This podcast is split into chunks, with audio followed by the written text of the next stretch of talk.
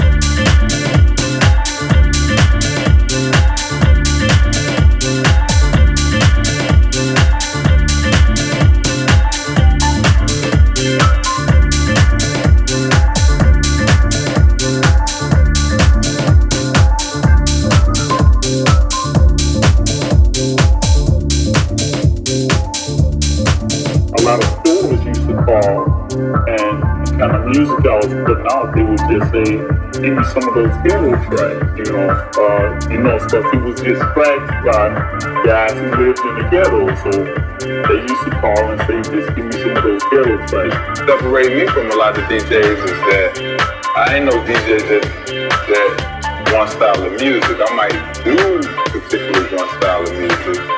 But man, if it sounds good, it sounds good no matter what it is. You know what I'm saying? DJ Funk sound is like a lot of different sounds. Cause I can be playing some bass shit then I can go to some ghetto shit, and then I can go to some techno shit, and I can play some club shit. But the sounds that I like. I'm the kind of person that if I walk into a party, no matter who was there, um, if it's a song that everybody likes, it'll make me think like, damn, what the fuck?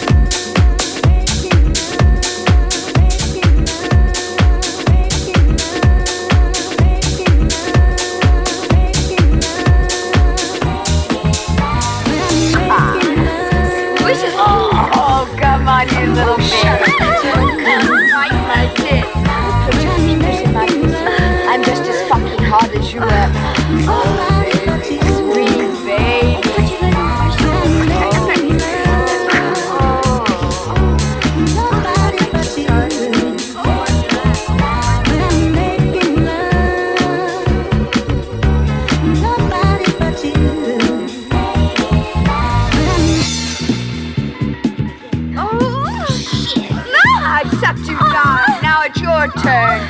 Oh. Walk in and start sucking me. Fuck my tits. Just so you can suck. Okay. I'm so fucking hard, I can't stand it. Suck, baby, you little bitch, suck. Put your finger